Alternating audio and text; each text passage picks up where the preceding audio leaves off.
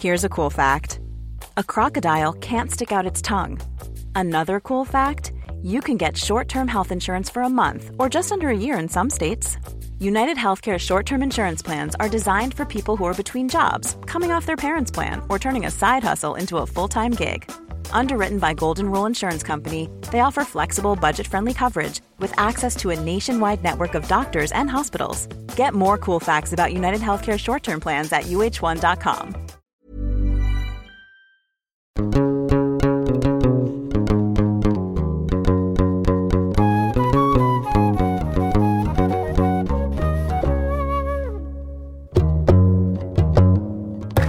à tous et bienvenue dans ce nouvel épisode de Jeans.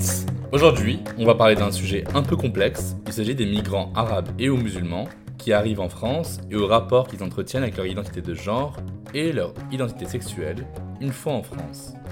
La politique d'immigration de la France ne se contente pas de contrôler les étrangers.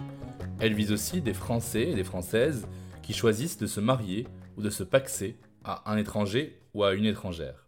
En migrant en France, on s'expose donc quasi systématiquement, enfin, après avoir assisté au retrait des tentes place de la République en novembre 2020, j'oserais même dire systématiquement et systémiquement, à une xénophobie, à un racisme, à une islamophobie, à une homophobie ou à des violences sexuelles.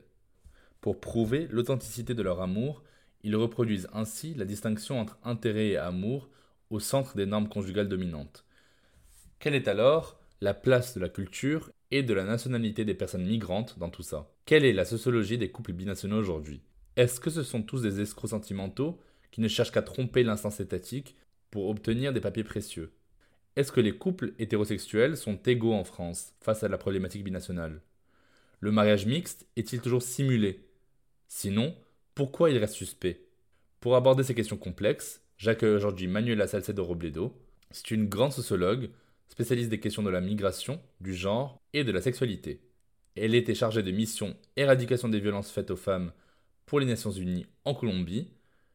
Elle était chercheuse au CNRS en France pour comprendre notamment l'impact du coronavirus sur les groupes sociaux précaires et les migrants.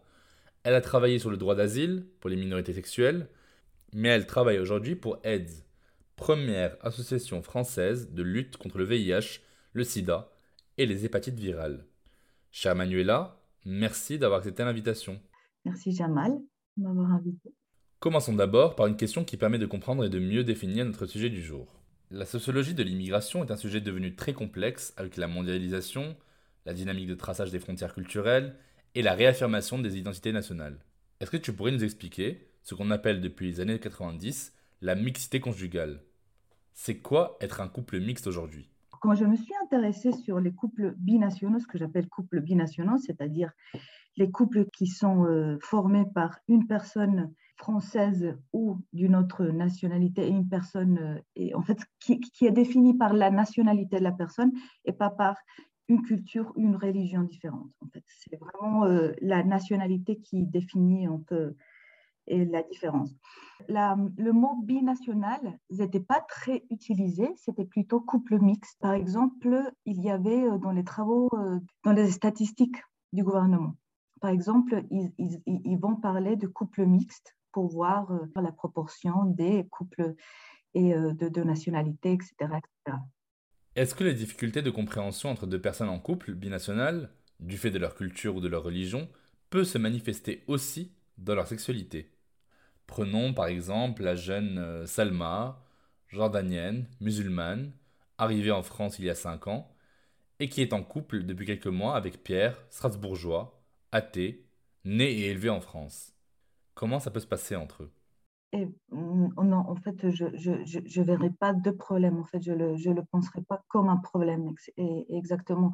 Je penserai que justement, un dispositif de soupçon s'est mis en place en France à partir à la fin des années 90 et au début des années 2000, on va dire des années Sarkozy, pour dire que justement, ce genre de couple posait problème.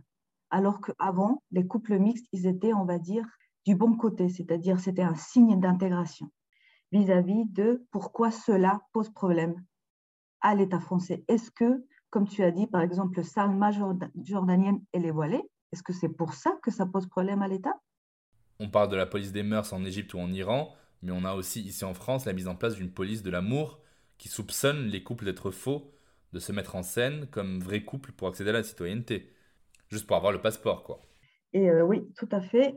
Dans tes études, tu parles beaucoup d'immigration subie. Qu'est-ce que tu veux dire par là? Je, vais revenir un petit peu, un petit peu derrière. Donc, qu'est-ce qui se passe en 2003 Et euh, bon, ça a commencé déjà avec euh, pendant les années Pasqua, et où il y avait Pasqua comme ministère de ministre de l'Intérieur. Il y avait pas mal de des discours et des, choses qui se passaient à l'Assemblée, comme quoi il y avait trop de couples mixtes ou trop de mariages et mixtes, et donc un soupçon et envers ces couples qui se marient par intérêt, c'est-à-dire, soi-disant, pas par amour. Et donc, et pendant les années Sarkozy, parce qu'il y a eu quand même cinq lois qui sont votées, pas seulement et qui visaient les couples binationaux, mais qui visaient les, migrants, les migrations tout court. Et on commence à parler d'immigration subie et de immigration choisie. Donc, l'immigration subie, ça serait l'immigration qu'on subit, c'est-à-dire ces couples et binationaux que, qu'on subit. Il y a aussi les néo-modèles de mariage forgés à partir des mouvements migratoires et des métissages culturels. Je pense notamment au mariage de complaisance, au mariage blanc ou même au mariage gris. Est-ce que tu pourrais définir ces différents types de mariage? Et donc tout d'un coup, il y a un renversement dans ces années. Avant, les couples binationaux mixtes, voilà, c'était un signe positif d'intégration dans la, société française. Et tout d'un coup, ils, vont constituer un problème. C'est-à-dire, on va commencer à parler de mariage blanc et mariage gris. Donc, mariage blanc, ça veut dire et il y a eu quand même des lois qui ont été votées sur cela. Donc, c'est la loi de 2000 exactement. C'est en fait c'est un changement dans le, dans, le, dans le code civil qui va vraiment faire du mariage blanc de, complaisance un délit. Et donc, ça veut dire quoi? Ça veut dire que deux personnes vont se euh, marier. Ça va être un, faux mariage. Donc, il n'y a pas de l'amour, ils vivent pas ensemble, ils se connaissent à peine et ils se marient. Pourquoi? Parce qu'il y a un Français très sympa qui va aider l'autre euh, étranger à avoir des papiers. Et après, en 2009, donc, euh, euh, et c'était Eric Besson. Et qu'est-ce qui s'est passé? Bah, Il y a eu une différence par rapport au mariage blanc, qui s'appelle le mariage gris. Voilà, il y a eu des gens qui ont dit, voilà, il y a trop de mariage gris, ça veut dire qu'il y a des personnes qui se marient avec des Français et qui abusent de cette euh, personne française qui, euh, comme dirait, la roule dans la farine, c'est-à-dire ils vont passer des années avec cette personne française jusqu'à que et, euh, elle ou il obtiennent la carte de résidence et après ils vont la quitter. La nuance entre les deux, c'est que le blanc, on est tous les deux d'accord et on va faire un faux mariage. Le gris, ça veut dire ce qu'ils ont appelé l'escroquerie sentimentale abus migratoire? C'est-à-dire, c'est l'étranger qui va tromper le français. Justement, l'image derrière cet escroc sentimental à vue migratoire, c'était sans doute l'image d'un homme maghrébin se mariant avec une, une personne française. Il peut y avoir dans ces mariages, bien sûr, des échanges d'argent, c'est-à-dire aussi des échanges économico-sexuels, mais aussi des échanges d'argent, c'est-à-dire... au sens de Paula Tabet. Voilà, au sens de Paula Tabet, mais aussi au sens, euh, c'est-à-dire on fait un échange. Toi, euh, tu m'aides avec tes papiers, moi je te fais la cuisine ou, ou, ou je sais pas, voilà, euh, des, échanges qui passent aussi, voilà, dans des relations de tout le monde, pas seulement des couples binationaux, mais tout le monde a ce type d'échange à un moment donné ou un autre, ou tout, tout couple, tout court. Et il peut y avoir, bien sûr, des, euh, des, échanges d'argent, mais ce n'était pas le cas euh, et euh, du tout, du tout majoritaire, mais du tout. Moi, j'ai eu accès à quelques, quelques statistiques du ministère de la Justice concernant les mariages gris et les mariages blancs, et c'était vraiment une infime, mais vraiment, voilà. Une question capitale pour moi reste, est-ce que l'expérience migratoire d'une personne qui arrive en France modifie son rapport à la sexualité et à sa propre identité de genre? Et moi, j'ai écrit avec Eric Fassin un article qui s'appelle Becoming Gay. Et euh, le terrain euh, qu'on a fait euh, tous les deux et pour écrire cet article a été est très spécial parce qu'on a vu que des couples binationaux gays, où on avait l'impression qu'en effet, et, le processus migratoire pouvait changer la sexualité ou l'orientation sexuelle, etc., de la personne. Bah, leur sexualité ne va pas changer, ce qui va changer, c'est leur vie. C'est-à-dire, ils vont plus être et, avoir peur d'être voilà, et, persécutés ou suivis, ou etc. Oui, bien sûr, il y a des pays où il y a des lois homophobes, où il y a la, peine de mort, où il y a et où les gens ne peuvent pas s'afficher de manière libre quand ils sont en couple de même sexe, mais c'est aussi le cas, et on peut le voir avec la manif pour tous aussi ici en France, que ce n'est pas non plus gagné ici.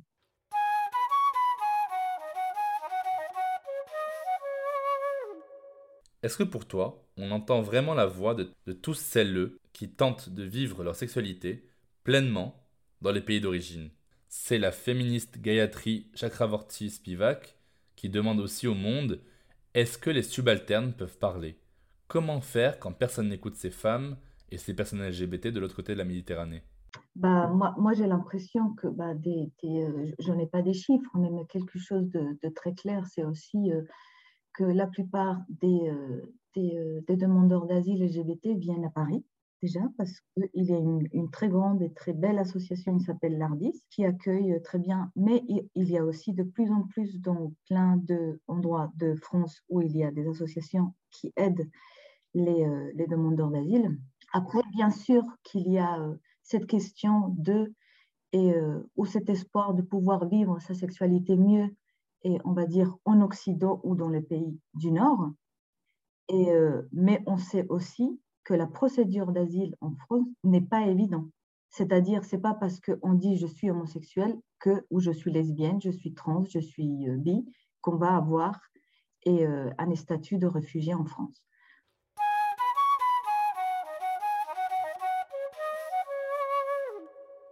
Chamanuela, comment construire sa sexualité et son intimité quand on a demandé l'asile et qu'on arrive sur le territoire français.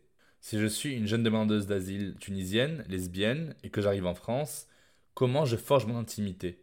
Qu'est-ce que je peux faire pour me reconstruire dans mon identité jusque sexuelle quand je suis dans une situation de précarité? Je crois que ma question pour résumer est la suivante. Est-ce qu'au-delà de l'asile politique, il existe aussi un asile sexuel?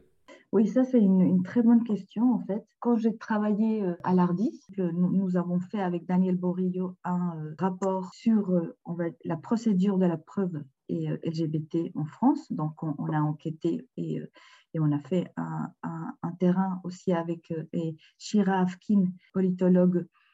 Je pense qu'une des choses est très importante, c'est aussi le contact avec les associations, parce que c'est par là aussi que la personne. Donc là, je suis en train de parler de, et euh, de, des demandeurs et demandeuses d'asile, euh, où la personne va pouvoir faire euh, son dossier et pouvoir être accompagnée pour demander l'asile, puisque c'est aussi une démarche très très dure à faire, et je dirais que encore plus difficile que pour un étranger étant en couple avec un Français, une Française ou quelqu'un de l'espace Schengen puisque la personne, elle est seule. C'est-à-dire, euh, elle arrive seule ou parfois avec quelques amis, mais elle est seule. Donc, euh, et certainement dans sa communauté, donc si elle arrive par exemple du Maroc, elle va connaître quelques tantes, quelques oncles, etc.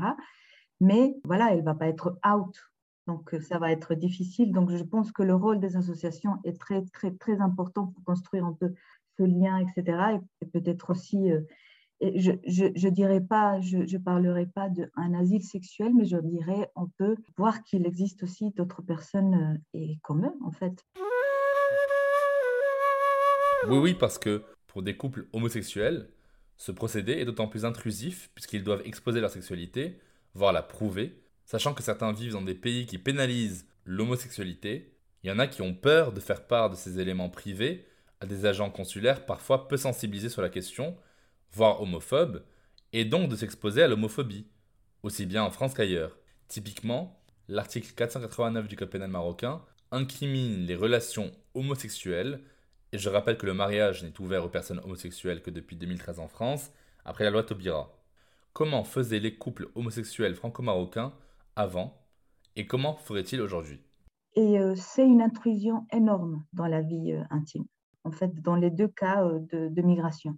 Il y a la différence entre quand un couple veut ou est paxé et est marié ce n'est pas parce que le couple est paxé et est marié qu'ils vont avoir des papiers. Il faut démontrer six mois ou un an de vie commune, attesté, avéré, avec des papiers officiels de EDF et, banque, euh, et de, de, factures de banque en commun et cohabitation, etc. Et comment on montre ça? Bah, Par exemple, il faut appeler EDF. Donc vraiment, c'est des démarches comme ça. Appeler EDF et dire, eh ben, et euh, il faut que dans, mon, dans ma facture apparaisse le nom de tel. Donc euh, voilà. Et, euh, et, quand tu vas à la préfecture, il faut qu'il y ait les six factures bimensuelles, c'est-à-dire démontrer qu'il y a un an de vie commune. C'est comme ça. Parce que si tu arrives à la préfecture avec des photos avec ta conjointe ou ton conjoint et dit bah voilà, on s'aime, regardez, on s'est mariés sur la plage, c'était super beau, il y avait 200 personnes bah, euh, on s'en fiche en fait. Euh, le guichetier, la guichetière, il va dire, bah, pour moi, ça, c'est pas des preuves de vie commune en fait.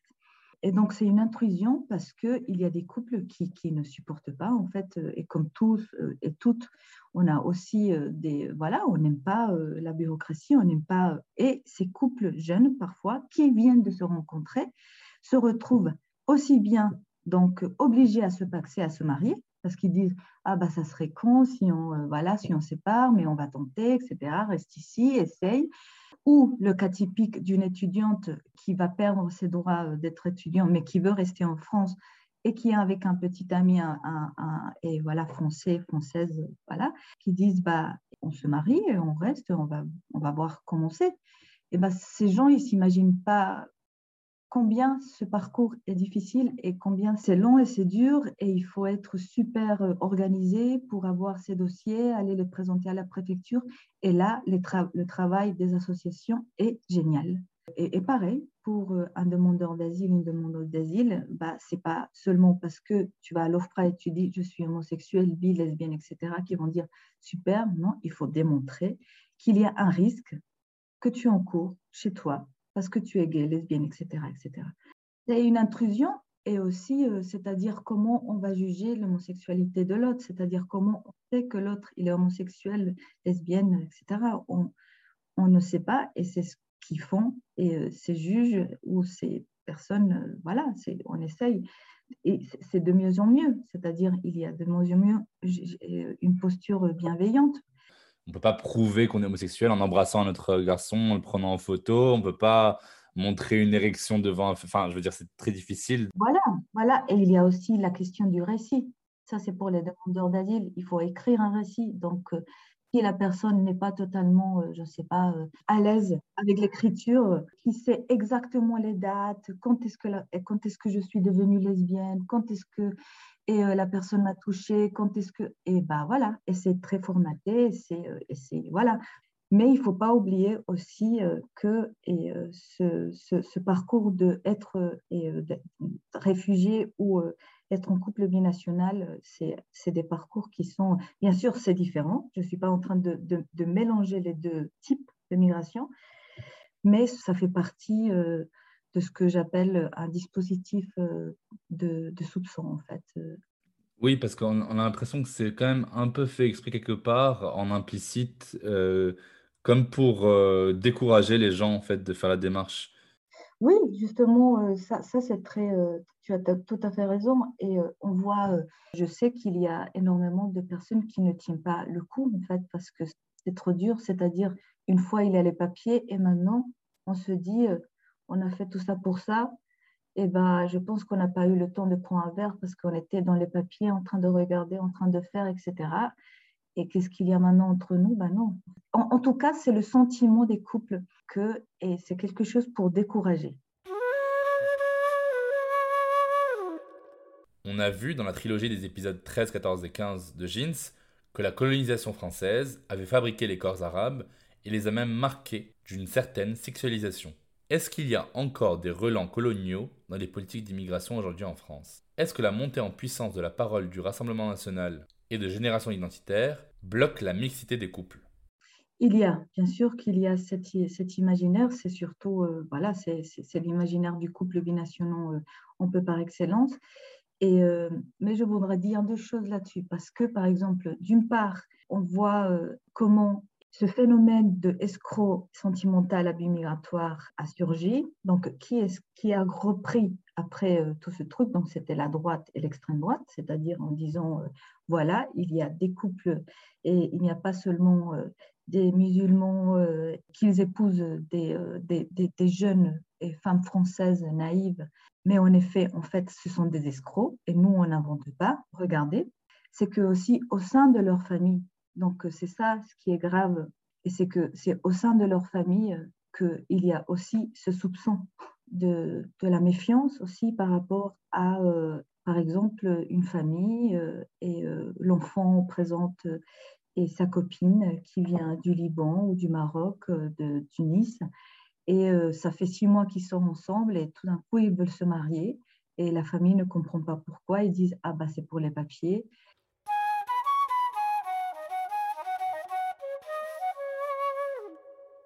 Pour finir, y a-t-il une spécificité quelconque pour les couples mixtes entre personnes françaises dites de souche et personnes nord-africaines et moyen-orientales?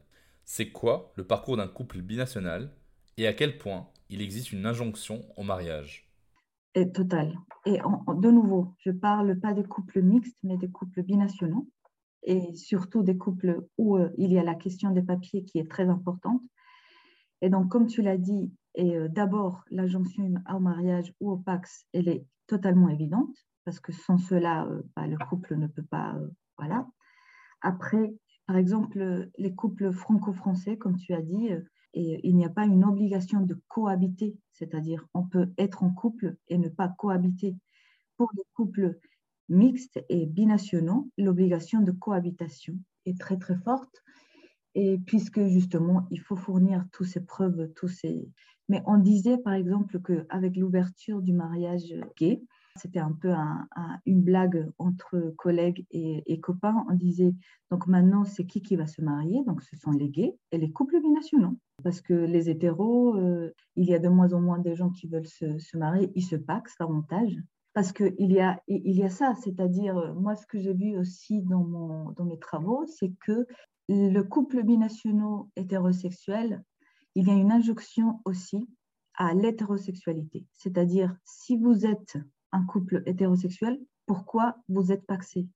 Pourquoi vous vous êtes pas marié en fait?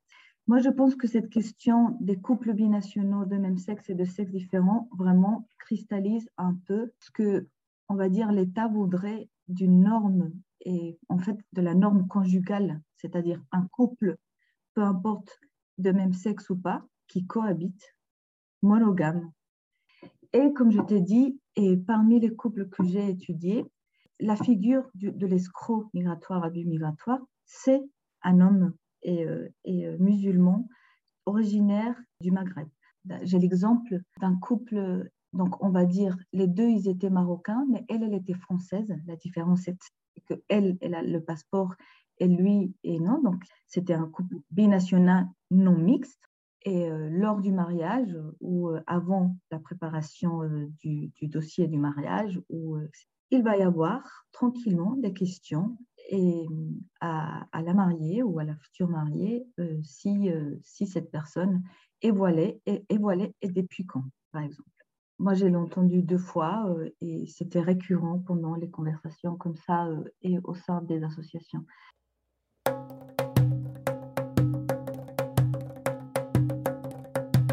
Nous allons conclure, mais avant, dans chaque épisode de Jeans, on déconstruit ensemble un mythe ou un mytho qu'on m'a dit ou que j'ai souvent entendu. Voilà deux ans, un Parisien quarantenaire blanc, en vacances au Touquet, me disait Non, mais déjà, quand je me suis marié avec ma femme qui est comme moi, c'était une chance sur deux de divorcer.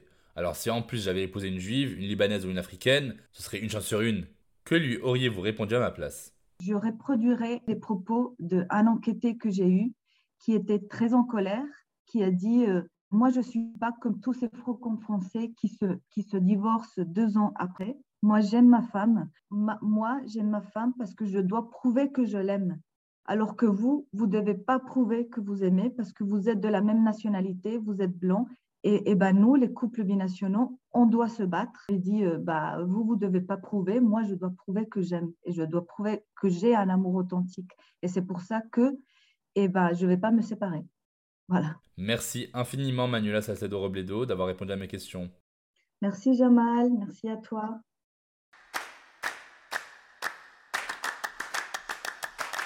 Si l'on devait rappeler quelques points essentiels à retenir, ce serait 1.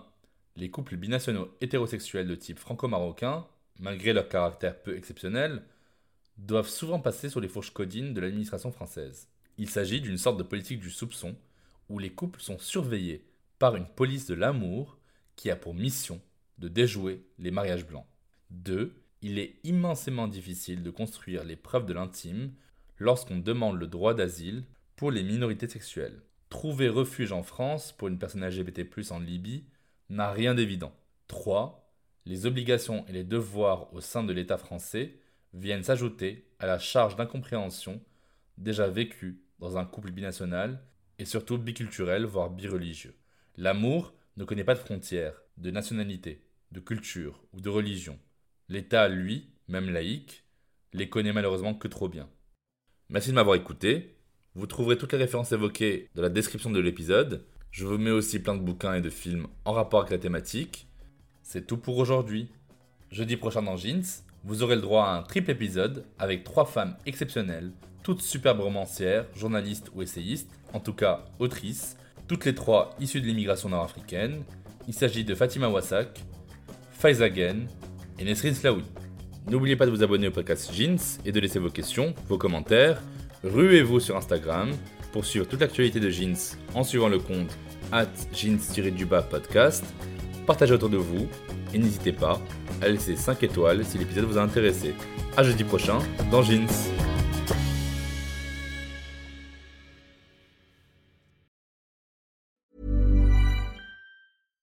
Deserves the best, and there's no better place to shop for Mother's Day than Whole Foods Market. They're your destination for unbeatable savings, from premium gifts to show-stopping flowers and irresistible desserts. Start by saving 33% with Prime on all body care and candles. Then get a 15-stem bunch of tulips for just $9.99 each with Prime. Round out Mom's menu with festive rosé, irresistible berry chantilly cake, and more special treats. Come celebrate Mother's Day at Whole Foods Market.